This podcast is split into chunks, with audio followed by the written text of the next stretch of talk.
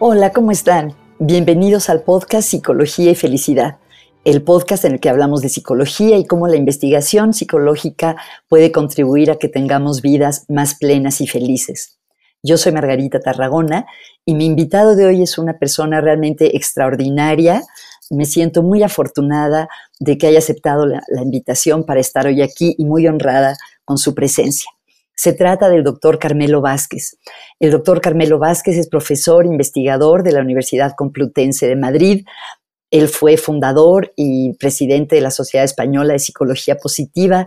También ha sido presidente de la Sociedad Internacional de Psicología Positiva, la IPA, y recientemente ha ingresado a la Academia de Psicología de España, que es realmente un grupo muy selecto de los mejores investigadores en psicología en España, son solamente 36 miembros, así que ya se imaginarán el calibre de las aportaciones de Carmelo y eso no es nada a comparación del calibre de su calidad humana. Hoy hablamos de su interés por la salud mental, de qué contribuye al bienestar, de sus investigaciones que van desde los procesos psicológicos más básicos hasta fenómenos eh, sociales, de por qué la psicología positiva no es una disciplina diferente de la psicología, sino que es una orientación dentro de la misma, de la importancia del optimismo, del futuro, de la esperanza y de sus hallazgos sobre el papel que la psicología positiva puede eh, aportar cuando hablamos de salud mental. Fue para mí fascinante hablar con él, espero que también lo sea para ustedes escucharlo. Carmelo, bienvenido. Muchísimas gracias por estar aquí hoy. Muchas gracias, Margarita. Es un gran placer estar tan cerca de ti por pantalla y tan lejos, sin embargo, ¿no? Ah. Kilométricamente. muchos kilómetros y de verdad que te lo agradezco, te lo agradecería en cualquier momento y especialmente hoy porque eh, sé que hace muy poco eh, entraste a la Academia de Psicología de España, lo cual es un gran honor, es un grupo muy selecto, reducido, hay solo treinta y tantos miembros y bueno, me siento especialmente honrada con tu presencia hoy. Pues muchísimas gracias. Eh, yo creo que si estoy en la academia en parte tiene que ver con por las cosas o mis contribuciones a lo que, de lo que vamos a hablar hoy, ¿no? De modo que vamos a, vamos a ¿no? hacer un, a hilvanar ¿no? una conversación en torno a cosas que nos interesan los dos y que también pues, han tenido algún, algún, premio uh, accesorio ¿no? a eso. Claro, accesorio. Gracias. Carmelo, siempre les pregunto a mis invitados, para empezar, ¿cómo describen lo que hacen? Si, alguien, si conoces a alguien en una reunión, en una comida y te dicen, ¿y usted a qué se dedica? ¿Tú, ¿Cuál es tu contestación primera? Bueno, eh, depende, depende de con quién estoy y cuál es el contexto. Si quiero, si, si es con conocidos a los cuales quiero llamar la atención o quiero atraer a la conversación, les digo que, que que me dedico a la felicidad, ¿no? Y esto ya les interesa mucho. Si estoy con académicos, generalmente les digo que me dedico a la depresión. Y esto también, ah. y esto les da, esto, esto me confiere un cierto prestigio y a la salud mental, problemas mentales. Yo creo que estamos también, y tú eso lo entiendes muy bien, uh, Margarita, ¿no? En, en, ese doble mundo, ¿no? Entre el yin y el yang y el bienestar y el malestar. Yo creo que cuando hablamos de bienestar, lo que suelo decir es que intento comprender el papel que tiene el bienestar y el análisis del bienestar para comprender la salud mental y para comprender los problemas humanos. ¿no? Yo creo que quizás eso es lo que define un poco mejor lo que hago. ¿no? Bueno, y para las que nos escuchan, eh, que no lo sepan, tú haces tanto investigación como, como aplicaciones, ¿así, Carmelo? ¿O estás totalmente dedicado a la investigación? Bueno, yo diría que mi tiempo está dedicado un 90% a investigación y en algunos casos eh, bueno, pues tiene, tiene algunos, algunos límites con la, con la aplicación o con eh, introducción de programas, de intervenciones. Pero es verdad que estoy más centrado en investigación. Me interesan mucho y me siguen todavía fascinando los eh, mecanismos básicos ¿no? que operan en la mente humana y dentro de eso, pues también los mecanismos básicos que están implicados en el mantenimiento o el desarrollo del bienestar. ¿no? Recuerdo que me impresionó mucho hace años saber de un estudio que estabas haciendo sobre los movimientos oculares, por ejemplo, ¿no? hablando de mecanismos básicos. Eh, eh, si entramos a esta área, me gustaría preguntarte como los diferentes niveles o áreas de tu investigación. Y si empezamos por esta de los mecanismos básicos en psicología, ¿cuáles son algunas de las cosas que más te han interesado y de los hallazgos que más te han entusiasmado sobre estas áreas. Eh, hallazgos de nuestro equipo, de las cosas que hemos hecho. Sí, de tu equipo, sí. Bueno, yo creo, todavía me sigue interesando mucho, me sigue eh, fascinando el tema de la memoria. Yo creo que mm. una buena parte de nuestro bienestar, desde el punto de vista de los mecanismos psicológicos que operan, tiene que ver con la memoria, ¿no? ¿Qué recordamos, qué no recordamos? ¿Qué viene a nuestra memoria más intensamente o menos intensamente? Y cómo nuestra memoria amplifica nuestras experiencias o incluso las amortigua, ¿no? Yo creo que ese es un elemento clave desde el punto de vista del, funcionamiento psicológico. Me interesa mucho eh, cómo nuestro estado de ánimo, ah, positivo o negativo, afecta las cosas que recordamos. Y uno de los primeros trabajos que hicimos hace ya más de 30 años de esto fue con, ah, con un, un metaanálisis, un metaanálisis para aquellos que estén menos, menos, ah, tengan menos experiencia con esto, es una agregación de todos los estudios publicados que hay en un área. A nosotros nos interesó mucho eh, intentar responder una pregunta y era cómo afecta el estado de ánimo a la memoria. Lo que hicimos fue integrar una especie de coctelera y después eh, ofrecer resultados empíricos. ¿Cuáles eran los resultados de la investigación? Que habían, de todas las investigaciones publicadas hasta el año, uh, el año 1991 o 1992, todas las investigaciones que habían intentado analizar cómo nuestro estado de ánimo, uh, positivo o negativo, afecta, como decía antes, a, si recordamos más cosas positivas o negativas. Y ahí vimos ya que hay una, hay una cosa interesante y es que la gente con depresión clínica tiende a recordar más cosas negativas que positivas. Bueno, esto es una cosa bastante eh, esperada, pero lo que vimos es que las personas sin depresión, sin ansiedad, las personas en un buen estado emocional tendían a recordar, a recordar más, más información, tienden a recordar más información positiva que negativa. Es decir, que hay sesgos cognitivos, como diría Beck, que es otra de las grandes figuras recientemente, por desgracia, ¿no? Pues desaparecidas de, nuestro mm. panorama, ¿no? Sesgos negativos en la depresión, pero hay sesgos consistentes positivos en la población general. Y son sesgos mm. posiblemente que nos ayudan a sobrevivir, que nos ayudan a tener buenas vidas, ¿no? Esta idea de mm. que la felicidad o el bienestar eh, depende, ¿no? En buena medida de una percepción correcta de la realidad, es quizá errónea, ¿no? Esta es una concepción que ha imperado en psicología durante décadas, ¿no? La idea de que una percepción realista de uno mismo es una condición imprescindible para una salud mental positiva. Esto lo decía Marilla Oda, ¿no? En aquel libro maravilloso eh, de conceptos de salud mental positiva, ¿no? Publicado en 1958. Pero yo creo que María Yaoda no, tenía todo ese conocimiento que tenemos ahora de cómo funciona nuestra memoria, nuestra atención, etc. De modo que eso es una de las cosas que me interesa. Y me sigue interesando mucho. Seguimos haciendo estudios sobre memoria y bienestar y malestar. ¿no? Te puedo preguntar algo. Em, esto que me dice me hace muy interesante, que las personas eh, que, no estamos padeciendo depresión o algún, otra, algún otro problema psicológico serio, tenemos un sesgo positivo. Em, ¿No contradice esto eh, la idea de que tenemos un sesgo cognitivo de negatividad, que tendemos a recordar más lo negativo que bueno, lo positivo? Es, bueno, eso es una, es una, es una, excelente pregunta. Hay un debate muy grande sobre eso. Yo no creo que tengamos un sesgo ah, negativo, ¿no? Hay algo, hay algo interesante aquí. Eh, lo negativo tiene una capacidad de atraer nuestra atención ah, de un modo inmediato Sí. pero posiblemente lo que rige, bueno, y esto es un, elemento que nos prepara, ¿no? Para, mantenernos alertas, pero nuestra vida se construye, ¿no? Se, se hilvana eh, a través, sobre todo, de, experiencias negativas, de, prestar más atención a las cosas buenas de nosotros mismos y de los demás. Y siguiendo esa idea pues, de Bárbara Fredrickson, ¿no? de la construcción y ampliación, yo creo que en nuestras, en nuestras vidas también, ¿no? Yo en nuestras vidas tenemos una preferencia hacia los aspectos amables de la vida, ¿no? Y nuestra vida se, va construyendo en bloques, ¿no? En torno a, esta, a ese elemento. Cuando tú pones a un bebé, y hay muchos estudios sobre esto, ¿no? Cuando pones a un, bebé eh, mirando, un bebé de, siete meses, 12 meses de edad, hay estudios con diferentes, eh, diferentes edades, cuando le pones una cara negativa y una cara positiva, una cara de enfado y una cara, una cara amable, los bebés que son muy listos eh, prestan una atención muy parecida a ambas caras, pero ligeramente, ligeramente mayor a la cara sonriente.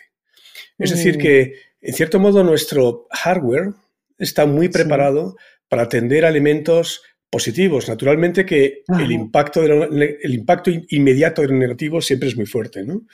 Pero eso no quiere decir que, que, la, que la importancia a medio, largo plazo eh, para, para, generar ¿no? condiciones de vida positivas esté más anclada en lo negativo que lo positivo. Yo creo que estamos muy preparados, biológica y psicológicamente, para prestar más atención, más recursos y a, lo positivo que a lo negativo. ¿no? Pero en fin, ahí tendríamos un debate incluso con el, con el reciente presidente ¿no? de, la, de la IPA, ¿no? con uh, Baumeister. ¿no? Ah, ok. Qué, qué, interesante, wow. Entonces, hablaste eh, ya de los procesos básicos y vamos como ampliando otros niveles de procesos psicológicos. ¿Cuáles otros son temas que te han interesado y que has investigado? Bueno, dentro, dentro de los procesos me interesa mucho porque está ligado a muy, y yo creo que en esto me comprenderás bien, uh, Margarita, me interesan también mucho procesos atencionales y procesos de interpretación, cómo se interpreta la realidad. Interpretación. También me interesan mucho los sesgos de interpretación, ¿no? Y cómo esos sesgos de memoria pueden estar también ligados a modos particulares de interpretar la realidad. En general tendemos a pensar que somos más listos, más guapos, más brillantes de lo que los demás nos, ven. ¿no?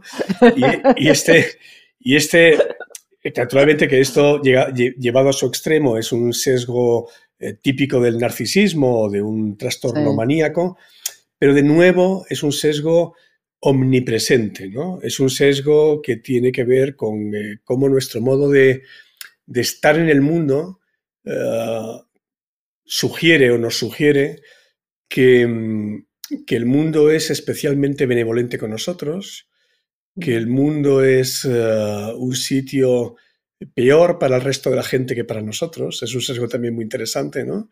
Es decir, que cuando evaluamos nuestra felicidad, normalmente entendemos que nuestro nivel de felicidad es ligeramente mejor que el de la media de la gente de nuestra comunidad, de nuestro país, de nuestra nación, ¿no? Y esto sabemos que es estadísticamente imposible, ¿no? Ah, nadie puede ser más, no, todos pueden ser más felices que los demás. Que el promedio. Que el promedio. Y esto es interesante, pues yo creo que nos está diciendo que de algún modo nuestros mecanismos de, de anclaje en el mundo eh, están mantenidos ¿no? por esta tendencia constante a sentirnos afortunados, a sentirnos relativamente más felices que los demás y, y muy anclado también a su vez en estos mecanismos de hardware que te decía, eh, ¿no? de cómo enfocamos nuestra atención preferentemente hacia cosas positivas que negativas y cómo enfocamos eh, y cómo nuestra memoria también ah, tiende a olvidar más lo negativo y, quedarnos más con lo positivo. ¿no? Y en el aspecto relacional que mencionabas, Carmelo. Eh, he mencionado relacional. Eh, dijiste que te interesaban los procesos, eh, yo entendí de interpretación y relacionales, no sé si entendí mal. Yo creo que sí, que no, no dije relacional, pero quizá lo ah, dije. pero, pero podría decir algo también. O sea, yo creo que. Ah, bueno, algo que es bastante obvio, ¿no? Yo creo que la, piedra angular ¿no? del edificio del bienestar es ese elemento vincular y relacional. aparte de estos procesos cognitivos, están los procesos de interacción y los procesos relacionales. ¿no? Y yo creo que hay un acuerdo en todos en que si tuviéramos que dar un peso a los ingredientes del bienestar, claramente ¿no? serían los ingredientes relacionados con los vínculos, el afecto y el amor, ¿no? los que destacarían eh, sobre los demás. ¿no? Y en fin, sobre esto hay mucha investigación también ah, en, en, ese, en ese ámbito, pero, pero sin duda, ¿no? yo creo que es la, el elemento crítico, ¿no? el elemento clave de todo. ¿no? no es un área en el que yo haya hecho mm, especial, especiales contribuciones, ¿no? Pero, pero, estoy convencido de que esa es realmente, y cada vez, según me voy haciendo mayor, cada vez más, creo que este es el, el eh, elemento más esencial de todos, ¿no? El, ah, el, esta, el esto de, este, este lema casi bíblico, ¿no? De estar en paz en paz contigo y en paz con los hombres, ¿no? Y yo creo que, esa es una clave fundamental, ¿no? Como ves, no es, ninguna, no es ninguna aportación novedosa ni esencial y es simplemente... Pero en fin, yo creo que si hubiera que hacer un ranking, ¿no? De, de elementos que contribuyen ese claramente, por lo menos en el terreno de la, de, la felicidad individual, sería un, un elemento ah, primordial, ¿no? Y quizá el elemento cumbre de todos, ¿no? Sí, de acuerdo, de acuerdo contigo. Y bueno, eh, tantas cosas. Eh, hace un momento dijiste algo de tu contribución principal. Sin modestias, por un ratito, dejando la modestia de lado, ¿cuáles sientes tú que han sido las contribuciones principales tuyas y de tu, de tu equipo, de tu laboratorio en el mundo de la psicología y de la psicología quizá no sean, quizá no sean, eh, quizá no sean bueno, mira, ahora me acuerdo, me acuerdo ahora que uno de mis héroes intelectuales es Richard Feynman. Richard Feynman fue un físico conocido, ¿no? Sí. Que mm, ah, para los que hayan visto la película de Oppenheimer, ¿no? Pues ahí verán que es un señor muy particular que aparece protegiéndose detrás del, cristal de su coche, ¿no? Cuando hay una, ah, una explosión en los álamos, ¿no?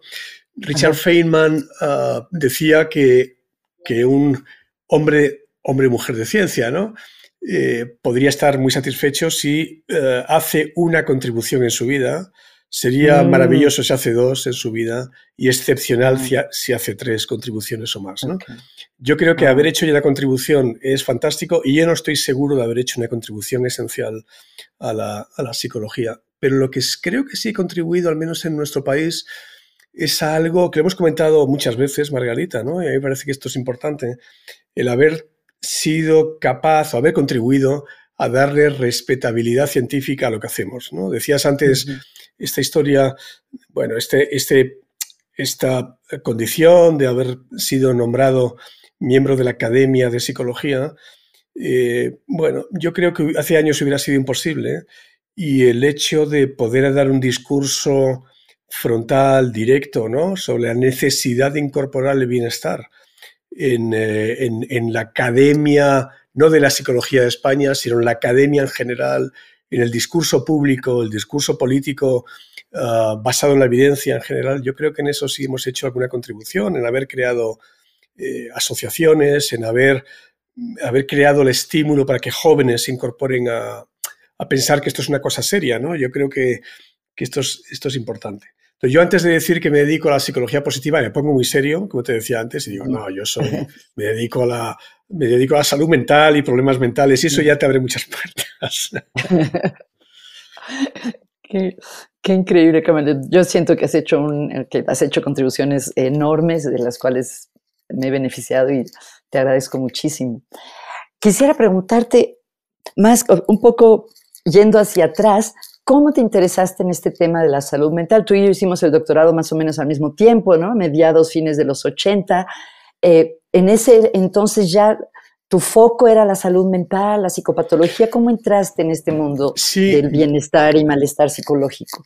Sí, ah, bueno, mi, interés por el bienestar es eh, bastante heroico porque, porque mi predisposición no es tanto a la felicidad o a, un estado risueño, entonces yo tengo un especial mérito, Margarita, de estar en, esta, en este campo. lo mismo dice Seligman, a lo mejor todos ah, los, pues líderes. Bueno, pues voy a retomar un poquito la, el hilo con Seligman también, porque tiene que ver con todo esto, ¿no? En cierto sentido, siento que por azares de la vida, mi, mi trayectoria ha seguido una, una una, en otro plano, evidentemente, mucho más bajo y, infinitamente más humilde, pero muy parecido al de Seligman. ¿no? Me interesó mucho, lo que me atrajo la atención cuando yo era estudiante de psicología era la indefensión aprendida, ¿no? Esta, este, eh, ¿no? este modelo de Seligman, para aquellos que nos estén escuchando ahora y se pregunten qué es esto de indefensión, es algo que en los años 70 investigadores en psicología y en psicología del comportamiento animal comprobaron que se producía un estado de abatimiento muy cercano a la depresión, de impotencia, eh, cuando los animales, eran ratas fundamentalmente, eran sometidas a un, a un choque eléctrico que era inescapable e inevitable. Cuando tú sometes a un castigo que no se puede evitar, no puede escaparse uno de él, finalmente acaba aceptando pasivamente ese castigo. A mí me parece una idea formidable el poder tener un modelo simple, elegante, intuitivo, testable de lo que es la depresión y comencé a hacer trabajos en esa dirección. Y en mi tesis doctoral, ah, básicamente para, ah, simplificar las cosas, lo que analicé fue el, juicio de control, la sensación de control que personas con síntomas de depresión o sin síntomas de depresión tienen. En aquel momento había una teoría, año 79, de la que fue luego mi, mi supervisora en Estados Unidos, Lauren Alloy, que hablaba del realismo depresivo. Ellos lo que decían es que las personas depresivas eran más realistas que las no depresivas. Y a mí esto me parecía un poco chocante, ¿no? Me parecía un poco, un poco contraintuitivo, ¿no? ¿Cómo es posible que la gente que tiene depresión sea más lúcida, perciba que mm. tiene, perciba más precisamente, con más precisión, la capacidad de control que tienen sobre su vida, que esa es un poco la idea del realismo depresivo, ¿no?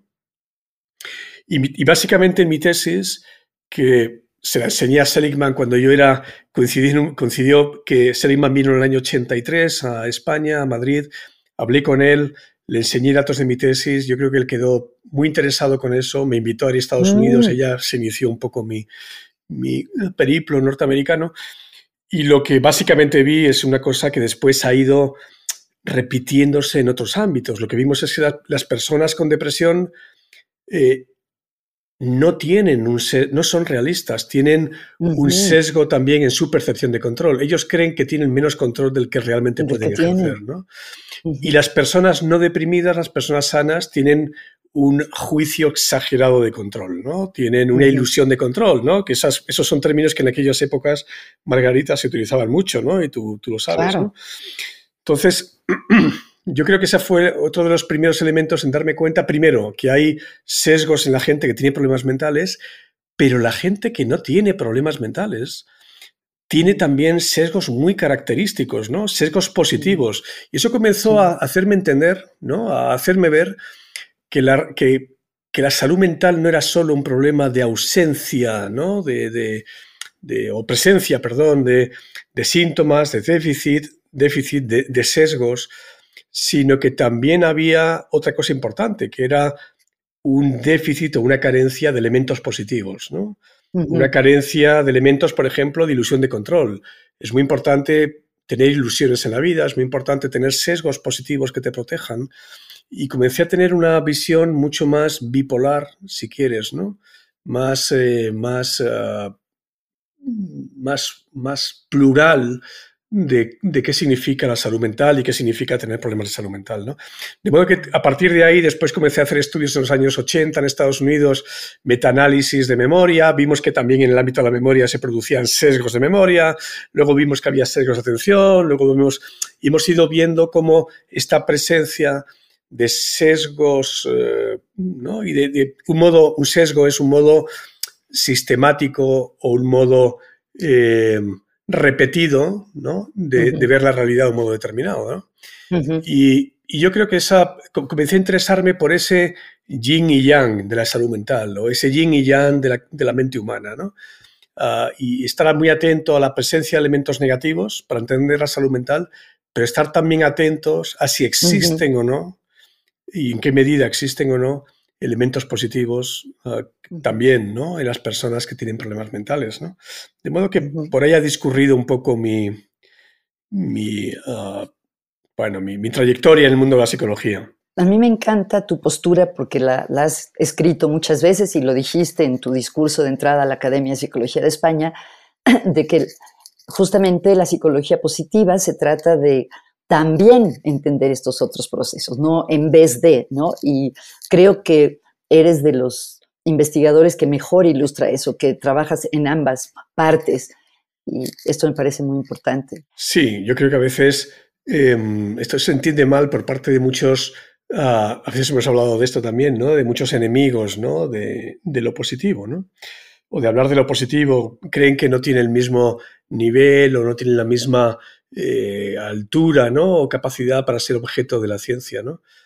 Em, claro, yo creo que, que decía en este discurso que, que, la psicología positiva no surge como un movimiento adánico, ¿no? Es decir, como un movimiento que surja como Adán en el paraíso, ¿no? El primer ser ah. humano, ¿no? Sino que realmente está integrado en el movimiento de la psicología histórico, ¿no? No se pretende crear ninguna nueva disciplina, no queremos crear nada diferente, simplemente es una excusa para que aquellas personas interesadas por diversas razones en el funcionamiento, los aspectos positivos del funcionamiento humano, tengan un cobijo, ¿no? Tengan, una, tengan un, modo de reconocerse, un punto de encuentro y, sean capaces también de crear sinergias, ¿no?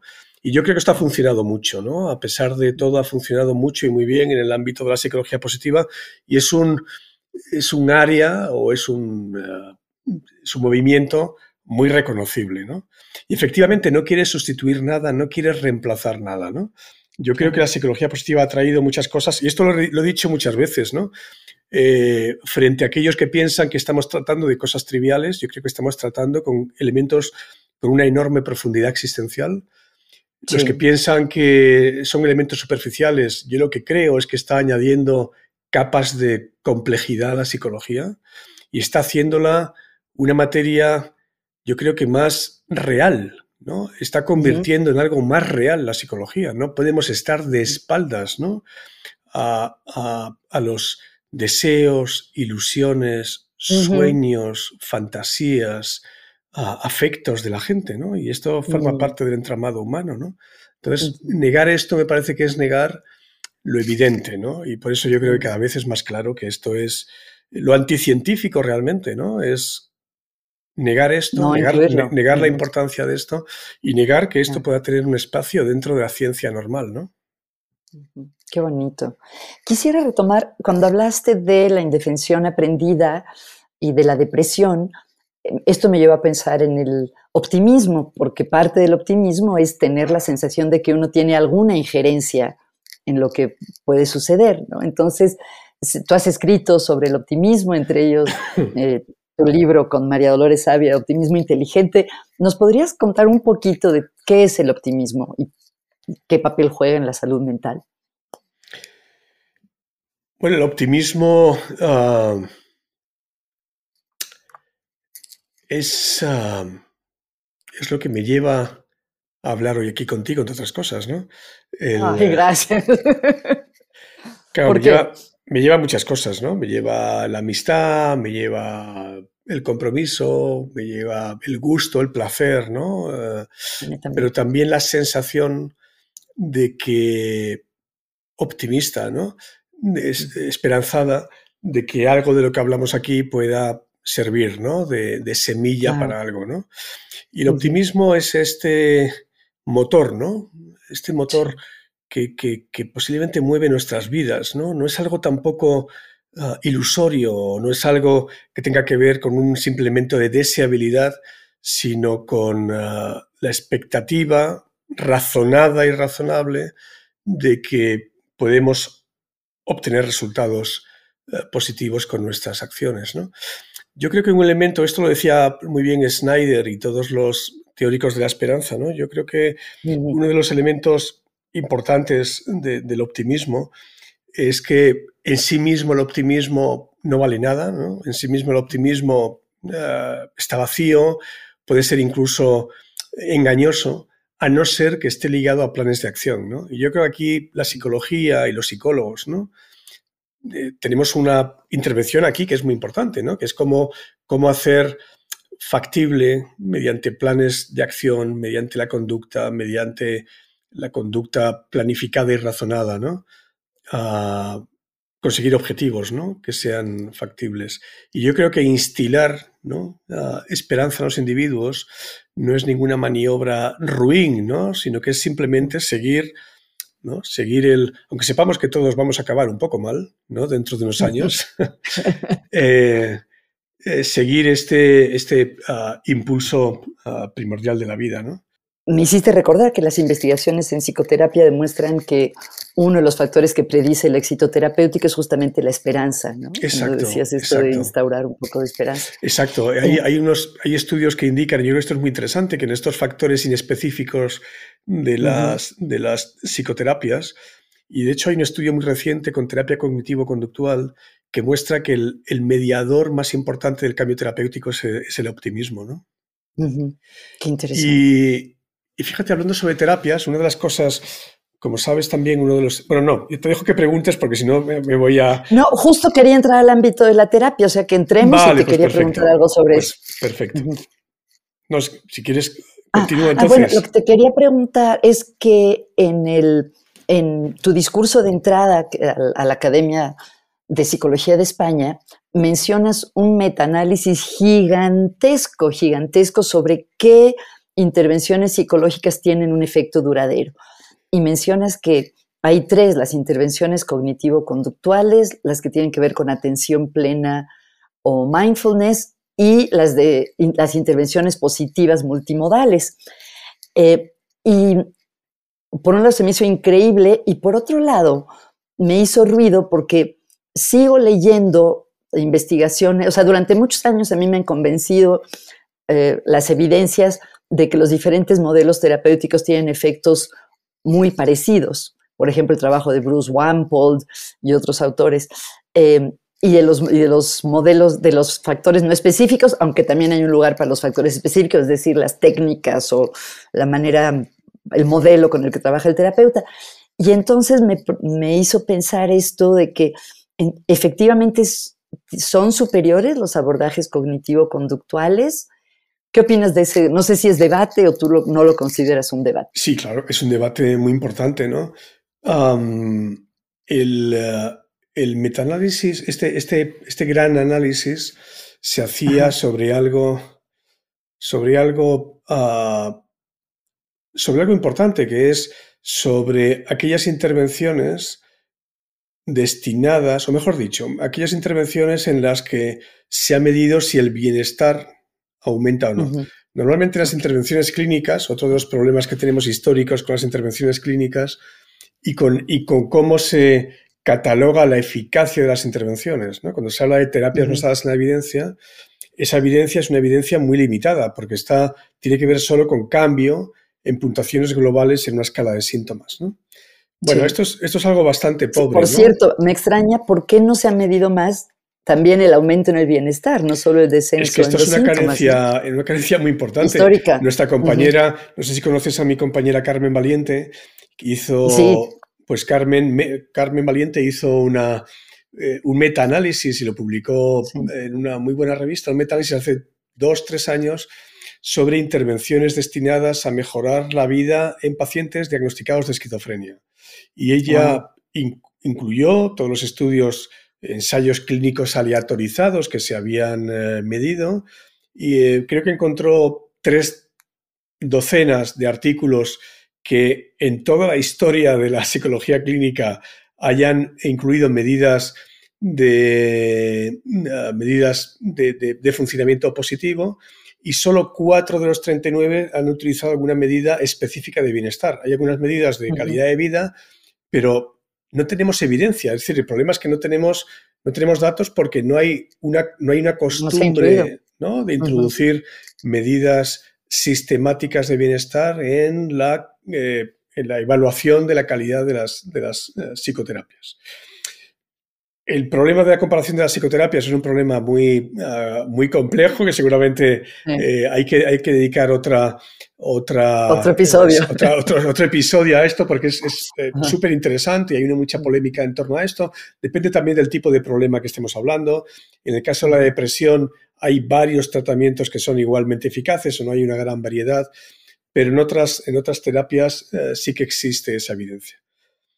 Eh, en, este, en este estudio lo que se demuestra es algo, yo creo que muy interesante, es que mindfulness, terapias cognitivo, cognitivo-conductuales o intervenciones cognitivo, eh, cognitivo-conductuales e intervenciones multicomponente positivas son las, únicos, las únicas tres intervenciones en las que hay mejoras tanto en personas sin problemas mentales, grandes noticias para la psicología, que tengamos herramientas psicológicas que pueden eh, mejorar el bienestar en gente sin problemas mentales. Segundo, son las únicas tres que son eficaces también para eh, personas con problemas físicos y bienestar emocional en problemas físicos y bienestar emocional en problemas mentales. No significa mm. que haya otras terapias que sean también efectivas eh, para otras cosas, pero estas son las únicas en las que se produce esta, esta, eh, esta coincidencia, esta divina coincidencia de esa, de esa trinidad, ¿no? De que son, eh, son efectivas para, para esos tres tipos de población. Y yo creo que estos son muy buenas noticias, ¿no? Y además otra cosa que, que, que demuestra ese estudio es que a pesar de, de todos los escepticismos que puede haber sobre intervenciones positivas, eh, los, cambios se mantienen durante varios meses por lo menos. Sí. modo que es increíble. Es increíble. Pero fíjate, volviendo a algo que es interesante sobre intervenciones, eh, intervenciones positivas, eh, vamos a hablar, este podcast es sobre elementos positivos o psicología en general. Perdona por mí. Es de psicología y en particular la, cómo la psicología puede eh, aportar a entender y promover la felicidad o el bienestar. Bueno, fantástico. De lo que nuestro invitado eh, eh, quiere hablar. Ah, son muy variados, ¿no? De acuerdo. fíjate que una de las cosas, esta mañana, esta mañana estaba explicando en un, en un webinar, te decía que tenía un webinar esta mañana, y estaba explicando ah, algo sobre sobre teoría de redes, ¿no? En lo cual hemos hecho unas cuantas cosas estas, estos últimos años. Hemos, hemos visto que en intervenciones en las que hemos comparado terapia cognitivo-conductual y terapia de intervención positiva, Covadonga es una, Covadonga, eh, Chávez, Gonzalo Orbás, a quien creo que entrevistaste hace poco, ¿no? Eh, han participado en esto, eh, hemos participado conjuntamente en esas investigaciones. Hemos visto que ambas terapias son igualmente eficaces para reducir síntomas, ¿vale? Esto es una cosa que era muy esperable. Muchas veces comparamos terapias y funcionan de un modo muy parecido. Pero la, la intervención positiva tiene un efecto oculto que es enormemente interesante. Y el efecto oculto solo emerge cuando haces, em, cuando haces análisis de redes.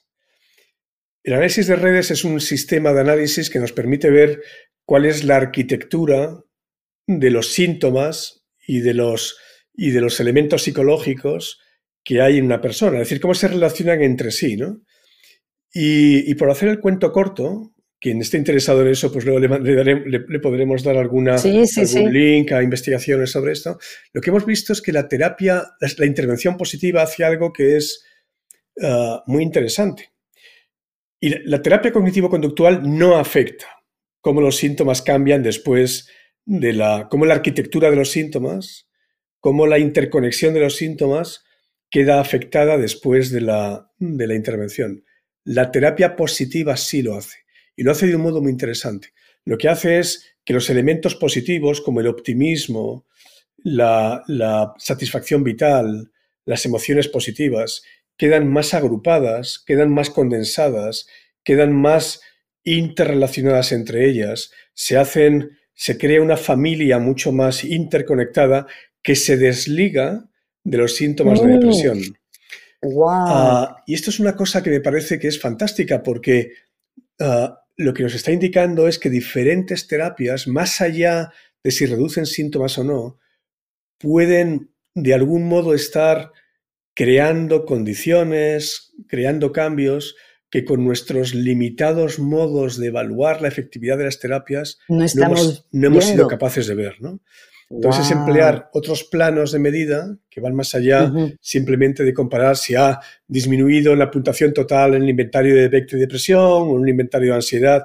Estamos intentando ver cómo los síntomas, cómo los elementos, cómo la configuración en ese plano ¿no? de, los, de los síntomas, dificultades y fortalezas Em, puede, puede cambiar. Y hemos visto que la terapia positiva tiene un efecto primero de cambio, algo que no, es, no hace la terapia cognitivo-conductual, y además es un cambio en el cual, ah, en el cual se acentúa la, la, la, coherencia, la consistencia ¿no?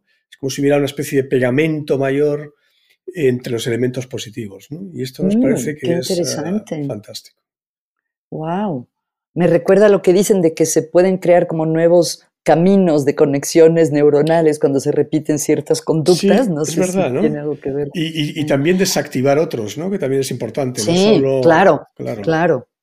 Oye, Carmelo, eh, para los que, las personas que nos escuchan que no, lo, que no las conozcan, ¿nos podrías dar una probadita de qué tipo de intervenciones positivas se usaron en estos estudios que, que, estás mencionando? En estos estudios utilizamos algo, eh, elementos bastante estándar que provienen de, de estudios experimentales bien, bien eh, controlados, ¿no? Pero en fin, yo creo que a nadie, a ninguno de tus oyentes habituales, pues les sorprenderá saber pues, que eh, básicamente tratábamos elementos que tienen que ver con el cambio emocional, incrementar emociones positivas a través de técnicas como el saboreo, mindfulness, eh, acciones, las, las tres, eh, los tres elementos positivos al, final del día, etc. De modo que ejercicios como estos, focalizados más en, en ser conscientes, en percibir y en magnificar emociones positivas presentes en el día a día. Pero, también eso, eso duraba como dos, tres sesiones y luego había otras sesiones dedicadas a elementos más eudaimónicos, ¿no? relacionados mm, con la gratitud, relacionados con las fortalezas, reconocer fortalezas y, trabajar con ellas y eh, trabajar aspectos también de, resiliencia. ¿no? Ah, básicamente era un programa, es un programa, él se llama el IPPD, eh, intervención, intervención en psicología positiva para la depresión, ah, IPPD. Em, y bueno, este era un poco el panorama cuando lo diseñamos hace ya casi unos 10 años, ¿no? Quizás el momento de introducir otros elementos, ¿no? Y otras, otras, uh, otros ingredientes ¿no? que sabemos que pueden ser interesantes. ¿no? ¿Cómo cuáles te gustaría introducir en el futuro? En el futuro me gustaría introducir el futuro. Ah, la percepción. Eso está genial. En el futuro me gustaría introducir el futuro. ¡Wow! ¡Qué bonito! En el futuro me gustaría introducir elementos que tengan que ver, como se hace ya con, con estos ejercicios de tu mejor yo, en fin, estas cosas, estos elementos de los que tú has tú has eh, indagado tanto y practicado tanto ¿no? con, tu experiencia clínica, pero sí, el, best possible self, el mejor yo posible, es, una, vez por ejemplo, un ejercicio de, ah, de, proyección de uno mismo en el futuro y también favorecer los viajes, ¿no? Eh, viajes mentales, ¿no? Viajes mentales hacia el futuro. Como la imaginación. Sí, imaginación, transportarte al futuro, imaginarte un futuro que sea plausible, que, sea, que sea tangible y también eh, viajes hacia atrás, ¿no? Yo creo que, que, el, pasado, el pasado es muy... El pasado es modificable, ¿no? Y el pasado se puede modificar a través de la memoria, ¿no? Entonces yo creo que también trabajar la memoria, me parece que está, este elemento, yo creo que podríamos hacer intervenciones ordenadas a través de un eje temporal, ¿no? El eje del presente tiene que ver con estar anclados, con percibir, con atender, con, con con abrir nuestra atención al presente. Eh, esto es un, elemento importante del bienestar, pero otro elemento importante del bienestar es ser capaces de soñar, de anticipar, de planificar, que seguramente es algo que ha quedado muy herido, yo creo, con, con toda la pandemia y con todos los cambios que están operando en el mundo. ¿no? Yo creo que los jóvenes están particularmente heridos ¿no? en esa dirección. ¿no? Entonces yo creo que ayudar, ayudarles a, poder manejar de un modo, de un modo satisfactorio, de un modo que, les convenza de algún modo, ¿no? Eh, el futuro, a pesar de todas las dificultades que tienen que enfrentarse, a pesar de todas las amenazas que hay, yo creo que este es un reto importantísimo para las intervenciones futuras positivas. ¿no?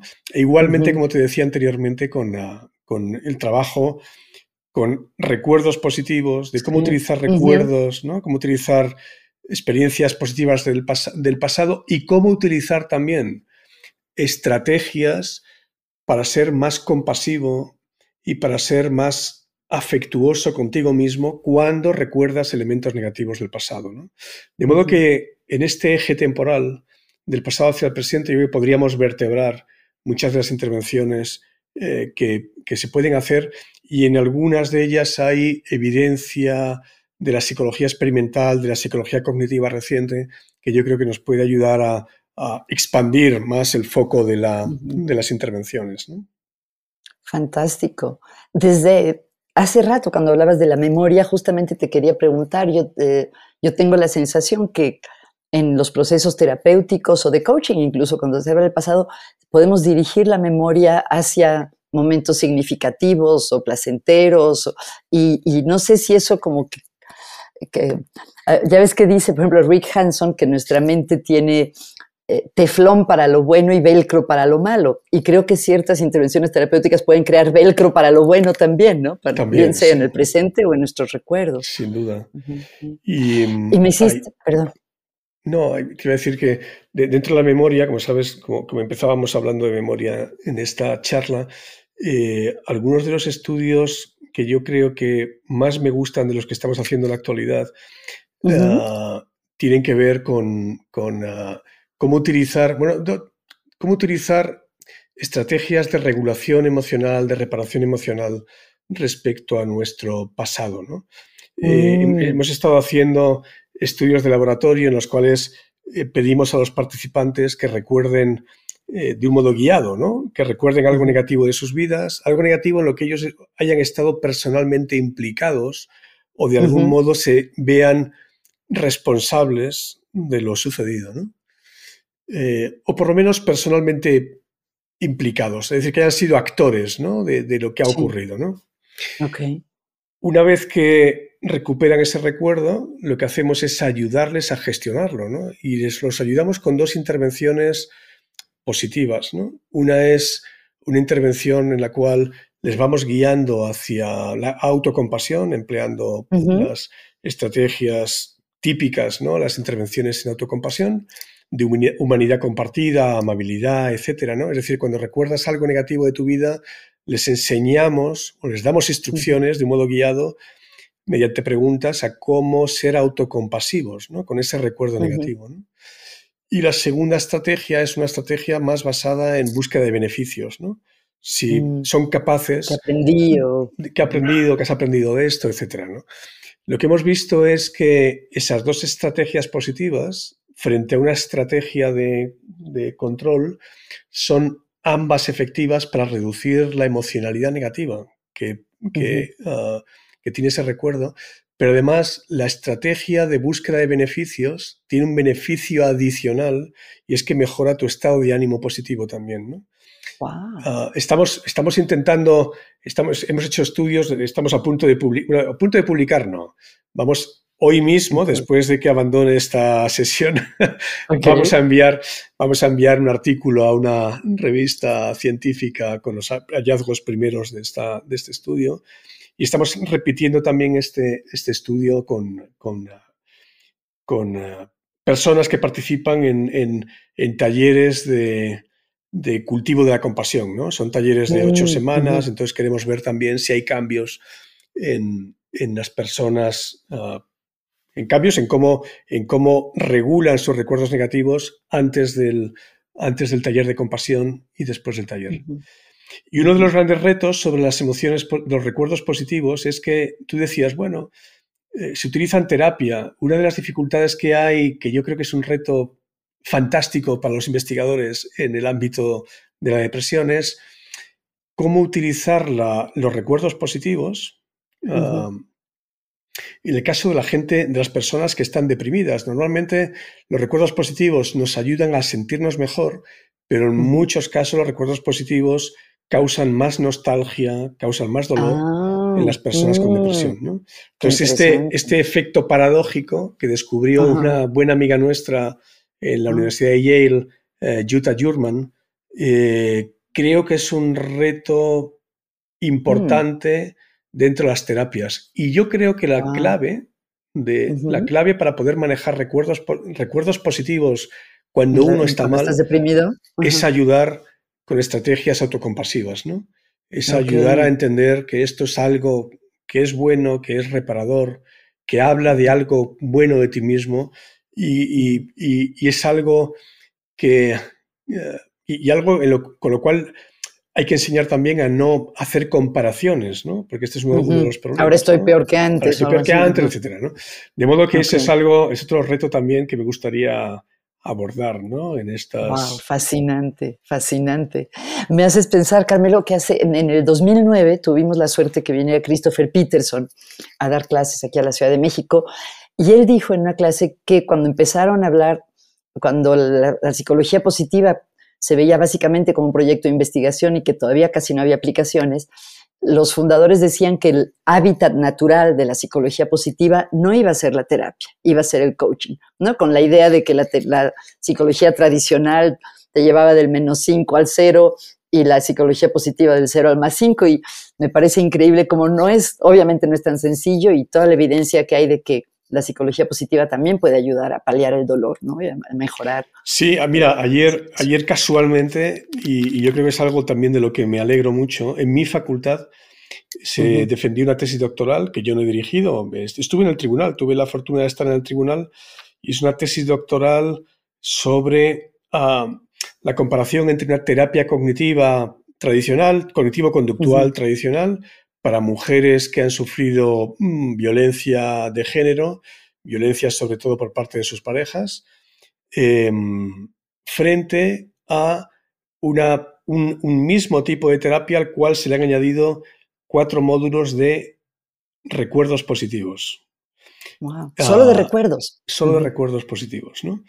Y lo que han visto es, los resultados de la tesis son muy bonitos, ¿no? Y es una buena tesis, está muy bien ejecutada, con todos los controles de un ensayo clínico aleatorizado. Ah, lo que se ve es que hay beneficios añadidos, ¿no? Por eh, parte de la, de la terapia a la cual se le añaden componentes positivos, incluyendo algo que interesa mucho a los clínicos, y es que reduce más que la terapia cognitiva conductual estándar los síntomas de evitación. Ah, es decir, en cada sesión lo que hacen es una, una exposición al recuerdo, una exposición al recuerdo, ah, al recuerdo traumático, traumático y después de, una, después de unos minutos con, con, elementos de imaginación, etcétera, les hacen, lo contrarrestan con un recuerdo particular positivo, ¿no? que está todo guiado por el terapeuta, etcétera. ¿no? Bueno, lo que han visto es que hay, que hay efectos eh, al menos tan buenos en, esta intervención, pero además con algunos elementos añadidos, como por ejemplo esta reducción en los síntomas de evitación que las personas tienen. ¿no? Reduce más el porcentaje de personas con depresión, en mayor porcentaje, reduce más que la terapia estándar el porcentaje de personas con con, trastorno de estrés postraumático después de la terapia, de modo que hay una reducción significativa en términos clínicos, mayor en, esa terapia. Y esto nos viene a decir que todavía no hemos visto nada en el desarrollo de las terapias. Seguramente, seguramente nuestros nietos o bisnietos, ojalá, ¿no?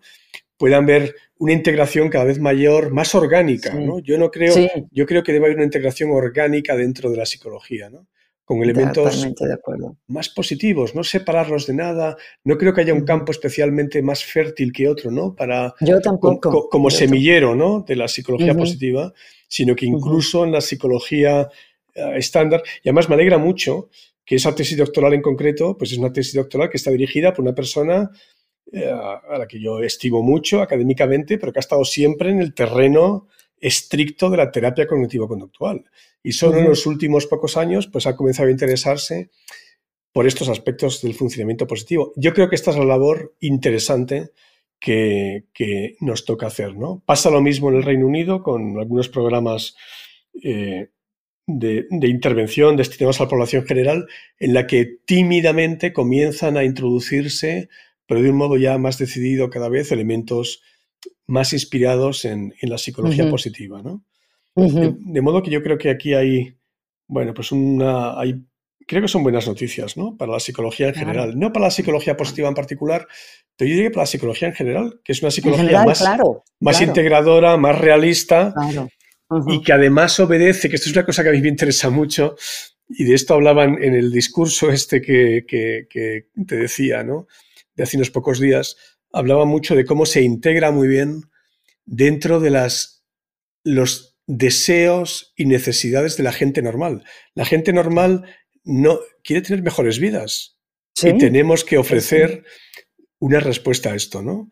Tenemos que ofrecer una respuesta que no es simplemente pensar que es un desideratum absurdo o que es algo que no está dentro de nuestro alcance. Está dentro de nuestro alcance, tenemos herramientas para hacerlo y tenemos que navegar remando en la misma dirección que la gente. La gente quiere tener menos vidas, buenas vidas. La gente no quiere reducir sus síntomas en una escala de depresión, no. La gente lo que quiere es volver a estar contento, volver a tener ilusiones, tener una vida, lo que ellos llaman normal, pero es una vida en la cual te dé alegría dar un paseo o saludar a tus, a tus hijos, ¿no? y esto yo creo que forma parte de nuestro bagaje como, como estudiosos, científicos o interesados en el bienestar, ¿no? Claro. Ay, Carmelo, bueno, ojalá en algún futuro podamos tener una segunda parte, porque se quedan en el tintero temas que sé que para ti son importantes, como el aspecto social del bienestar. Eh, tú has hablado de que, que no es suficiente pensar en el bienestar individual. También en tu discurso de entrada a la academia has hablado de la convergencia entre la economía y la psicología. Entonces, bueno, a lo mejor eso lo dejamos guardado porque quiero respetar tu tiempo. Te quería preguntar dos cositas más. Bueno, una, decirte que me has hecho, para mí ha sido muy iluminador todo lo que has dicho, porque yo pensaba, hasta antes de hablar hoy contigo, que como tenemos un sesgo eh, cognitivo de negatividad, lo que las intervenciones positivas hacen, o sea, el enfocarnos en lo que funcionó bien, en la gratitud, en el saborear, como que nos nos, nos, ayudaba a crear un sesgo diferente, enfocado en lo que sí está bien, que tendemos a ignorar. Y por lo que tú decías hoy, no es así, tenemos un sesgo natural de positividad. Entonces, me pregunto si lo que las intervenciones positivas hacen es fortalecer o eh, ese sesgo que ya tenemos de fábrica, ¿no? Exacto, exacto. Yo creo que eso es lo que vemos. Mira, en el año 2015... Como ir al gimnasio, no es una rehabilitación de una fractura, sino ve al gimnasio para que funcione mejor lo que ya funciona. Eh, eh, en el año 2015 publiqué con una doctoranda mía, con Almudena Duque, un artículo que ha sido muy citado desde entonces, ¿no? Y, quizás ha sido muy citado porque fuimos... Ah, afortunados en cómo lo titulamos. ¿no? El título era eh, el, sesgo, el sesgo doble atencional de, depresión, eh, atencional en la depresión, ¿no? un sesgo doble atencional en la depresión. Las personas con depresión se caracterizan por tener dos sesgos atencionales, empleando estas medidas eh, que, veíamos antes de la mirada, de, de, los movimientos oculares. cuando, cuando ponemos una imagen triste y una imagen alegre, las personas con depresión muestran dos tendencias importantes. Una es, en comparación con las personas con depresión, se tienden a tener, más atención hacia lo negativo que hacia lo positivo, pero en su conjunto las personas deprimidas prestan más atención a lo positivo que a lo negativo, pero en menos medida que las personas normales. Es ah, decir, que el problema que tienen las personas con depresión es que tienen un sesgo también positivo hacia las caras positivas. Cuando le ponemos una cara positiva y una neutra, una persona eh, con depresión se dedica a mirar más la cara alegre, la cara feliz, pero en, menos, en menor medida que, que, las personas sin depresión. De modo que el doble sesgo consiste, en primer lugar, en la presencia de un sesgo negativo pero en términos de positividad, lo que existe es una reducción del sesgo positivo. Pero el sesgo ya me acuerdo, presentaste esto en un congreso, ya me acuerdo. Pues el sesgo positivo está ahí, está ahí, ¿no? Está presente, incluso en gente con depresión, que esto es interesante, sí. ¿no? Qué ah, increíble. pero en menor medida, en menor medida que, las. Como que la proporción o la, entre uno y otro. Pero yo creo que es innegable, ¿no? Que tenemos un sesgo positivo por naturaleza, ¿no? Si no, ¿por qué seguiríamos ¿Por qué nos levantaríamos todos los días de la cama? ¿Por, qué, ¿por, qué, ah, ¿Por qué creerían, por qué jugaríamos a la lotería? No, no solo para, no solo para, no solo para reducir deudas, ¿no? que sería, digamos, la visión negativa, sino para obtener otras cosas que normalmente no obtenemos placenteras. ¿no? ¿Por qué tenemos hijos? ¿no? Bueno, en España esto es una mala pregunta porque no tenemos hijos, nuestras tasas de natalidad son muy bajas. pero, pero claro, yo creo que, que, que, que en realidad estamos no hacemos nada muy particular, estamos a favor de la corriente, ¿no? Estamos a favor, remamos a favor de la corriente, ¿no? ¿Es una corriente ilusa o es una corriente? Yo creo que no, es una corriente que está ligada mucho a ese soplo vital del que hablaban los filósofos, ¿no? A, ese, a ese impulso vital, ¿no? Que simplemente lo da el hecho de estar vivos, ¿no? Me alegra mucho que recuerdes a Chris Peterson, a quien añoramos todos muchos, ¿no? Porque sí, sí yo creo que fue una de las, de las, de las personas más genuinas ¿no? que ha habido en este movimiento, más genuinamente positivas. ¿no? Y él me decía, yo aprendí mucho, ah, él, él, él, hizo su primer viaje fuera de Estados Unidos, lo hizo a España. ¡Ah, qué maravilla! Tenía, él tenía fobia a volar, tenía mucho miedo. Sí, me acuerdo. Y entonces la primera vez que viajó fuera de Estados Unidos, no tenía pasaporte siquiera, pues fue a los 52 años, yo creo, o algo así, que vino a, España, ¿no? Vino a la Escorial, que tú conoces muy bien, ¿no? Y, y ah, me dijo una cosa que yo creo que es algo importante, ¿no? Yo le decía, mira, Chris, a mí esto de llamarme positivo, psicólogo positivo, yo creo, bueno, a mí a, día de hoy tampoco me gusta que me llamen psicólogo positivo, pero yo le decía, mira, Chris, yo siento que esto es es algo, la psicología es una, ¿no? No, no se puede, no, no, hay psicología positiva y negativa. Y me decía, eso es verdad, pero si tú estás embarcado en este barco, tienes que aceptar estas normas y no tener vergüenza, ¿no? A que añadir un adjetivo, ¿no? Lo sustantivo es la psicología, pero si tú estás embarcado en esto, si tú perteneces a una asociación, si tú quieres que esto es importante en la vida de las personas, tienes que aceptarlo, ¿no?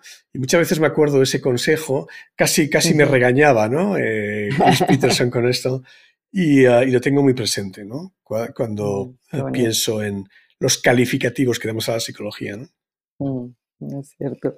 Carmelo, dime rapidísimo qué estás leyendo. Si veo tu, tu escritorio, tu mesilla de noche, ¿qué me encontraría? Bueno, te encontrarías con esto. Felizmente, ¿de quién es este?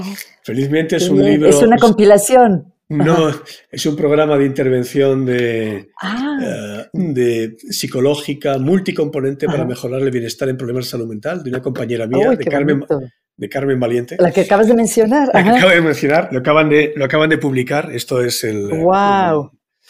lo voy a buscar. Y, em, y bueno, esto, esto es lo más, lo más inmediato que he estado leyendo. Y luego una novelita. Eh, que recomiendo sobre el dolor del crecimiento, ¿no? Cuando uno es adolescente, que se llama mm. Panza, panza de burro. ¿No? Es, una, obra muy difícil de leer porque está escrita con lenguaje oral de las Islas Canarias, ¿no? que se, ah. parece mucho al, se parece mucho al, al español latinoamericano, pero, ah. pero es muy oral, es una con expresiones ah. orales. es un libro maravilloso, Panza de burro. Ay, muchas gracias. Carmelo, y por último, siempre les pido a mis invitados si nos pueden compartir una idea, un tip, algo que las personas que nos escuchan puedan ver como un experimento, probar a hacer algo que a lo mejor puede contribuir a su felicidad, a su bienestar. Quizá.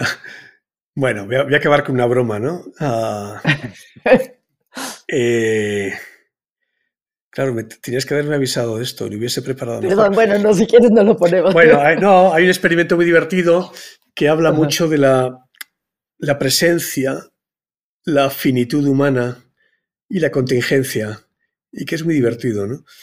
Eh, esto lo, propuso un filósofo en un libro que se llama, creo que, 100 experimentos filosóficos o algo así, creo que se llama el, el libro, no recuerdo el autor. Uh, y es, un poco escatológico, pero lo voy a decir.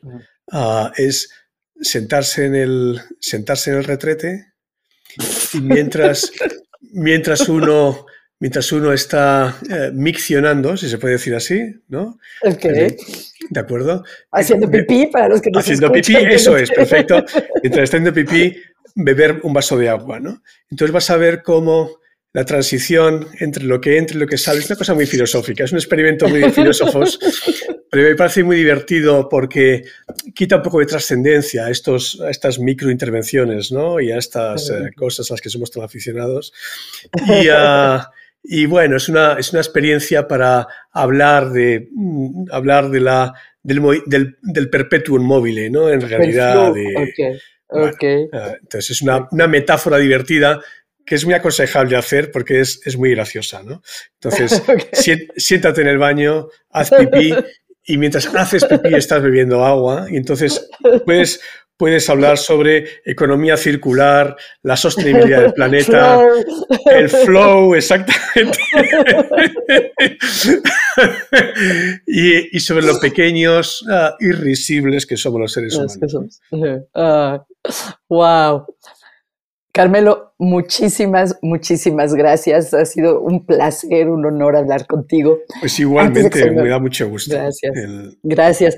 Eh, antes que se me olvide, quería pedir a las personas que nos escuchan que si les gustó este podcast, que nos den like o nos recomienden, porque la gente empieza a oír podcast cuando alguien se los recomienda, como tantas otras cosas.